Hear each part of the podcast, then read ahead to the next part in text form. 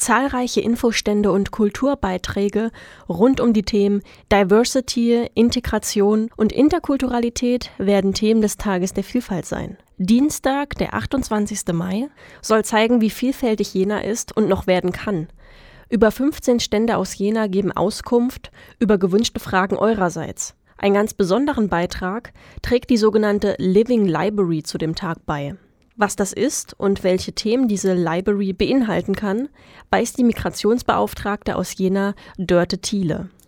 Ja, beim Tag der Vielfalt am 28.05. werden wir auch das Format Living Library dabei haben. Das ist ein Format, wo man sich quasi Menschen als Bücher ausleihen kann. Das heißt also, man kann ähm, sich aussuchen, ich möchte mit jemandem sprechen, zum Beispiel, der an Depressionen leidet, um mit dem einfach mal ins Gespräch zu kommen. Wie ist es so? Es gibt Geflüchtete, es gibt Menschen mit einer Queer-Identität, also ganz, ganz bunt. Und ich sage mal, ein Buch spricht auch auf eine gewisse Weise, aber ein Mensch natürlich noch anders. Und es ist schön, einfach auch die Vielfalt auf diese Weise Weise zu entdecken.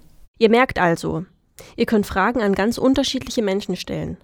Sei es mit Menschen, die an psychischen Krankheiten leiden oder mit körperlich Benachteiligten.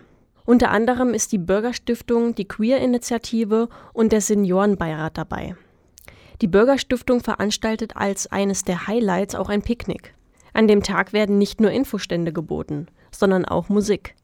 Bands wie die Jugendband Handicap oder Inbetween spielen für euch am Abend. Auch kommt Bewegung nicht zu kurz. Es wird getanzt und es findet eine Sportaufführung statt.